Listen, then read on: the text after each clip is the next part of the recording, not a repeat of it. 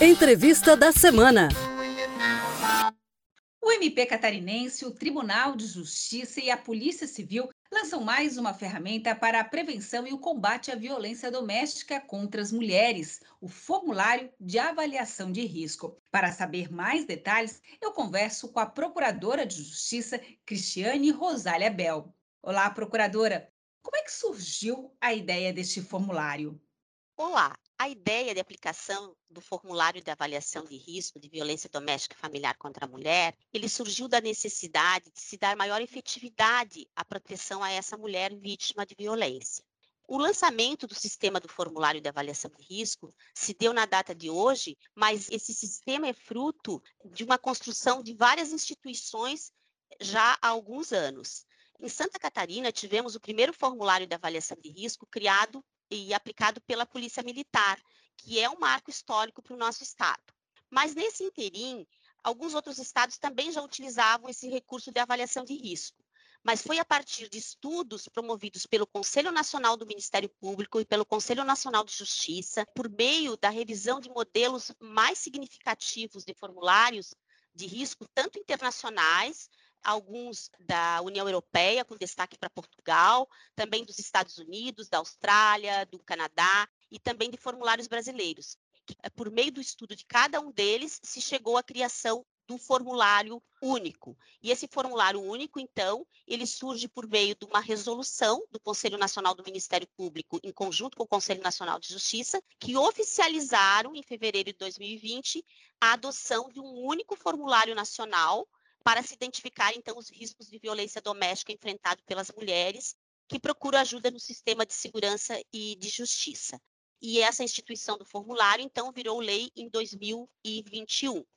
E diante desse desafio é que foi firmado, então, o convênio entre o Tribunal de Justiça de Santa Catarina, o Ministério Público de Santa Catarina e a Secretaria de Segurança Pública pela Polícia Civil em dezembro de 2020, para que então esse formulário que ele vai ser aplicado no Brasil inteiro, ele tenha um sistema de aplicação dentro do estado de Santa Catarina. Procuradora, e na prática, como que o formulário de avaliação de risco vai funcionar? Então, o formulário já foi definido pelos conselhos lá quando da resolução. Então, o formulário já está formulado. Mas o que está sendo lançado hoje em Santa Catarina é o sistema que vai trabalhar esse formulário que isso é de extrema importância. Por quê? Porque esse sistema é a ferramenta que vamos utilizar para que haja o preenchimento desse formulário e que as instituições que vão trabalhar com essa mulher vítima de violência tenham acesso a esses dados, evitando que seja a mulher vítima de violência revitimizada e também trazendo possibilidades de cruzamento de dados sobre o histórico do possível agressor e também o histórico da vítima e todo o contexto de violência em que se deu aqueles fatos que estão sendo avaliados. Entre os questionamentos que a vítima deverá responder, porque esse questionário ele vai ser submetido à vítima, né? Estão, por exemplo, para se ter uma ideia, se ela está grávida, se possui alguma vulnerabilidade física ou mental, se o autor da agressão tem acesso a armas, se está desempregado, se já houve alguma tentativa de suicídio por parte do autor da violência, se o autor da violência faz uso de drogas ou, ou de álcool, se os filhos já presenciaram as agressões. Dependendo das respostas, são dados os encaminhamentos do caso. Por exemplo, aplicação de medidas protetivas de urgência como afastamento do agressor do lar, acolhimento da vítima em instituições especializadas, encaminhamento do autor da violência a programas de reflexão psicossocial, orientação das partes para serviços de emprego e renda e condução das vítimas também ao programa de apoio psicológico, entre outras providências.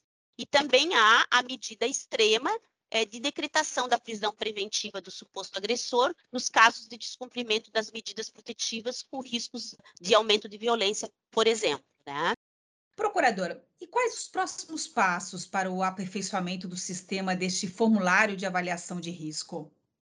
O modelo de formulário nacional de avaliação de risco, aprovado por lei, também pode ser aplicado por outros órgãos e também por entidades públicas e privadas que atuam na área de prevenção e de enfrentamento à violência doméstica e familiar contra a mulher. Então, será elaborado um cronograma em Santa Catarina de adesão da, dessas instituições ao preenchimento do formulário e de acesso ao formulário, né? E já iniciou-se tratativas com a Polícia Militar e com o IGP para que essas duas instituições já venham a fazer parte do sistema de aplicação do formulário. Santa Catarina passa a usar o sistema desde hoje, né? e que deve se dar por profissionais capacitados, porque já houveram várias capacitações nesse sentido, tanto no, no, no Poder Judiciário, como no Ministério Público, como na Polícia Civil. E esse, esses profissionais capacitados, eles devem ouvir, fazer a escuta qualificada da vítima, né? A fim de que a mulher vítima de violência que está sendo atendida sinta confiança realmente para prosseguir no processo de rompimento desse ciclo de violência.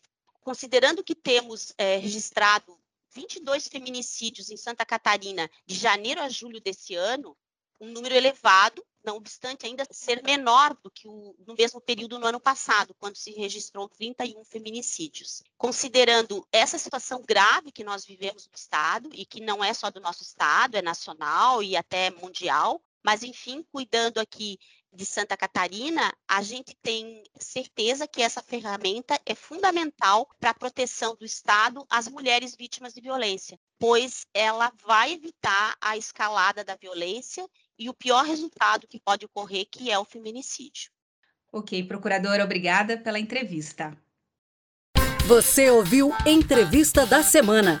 Para saber mais sobre o assunto, acesse o site do Ministério Público de Santa Catarina, www.mpsc.mp.br.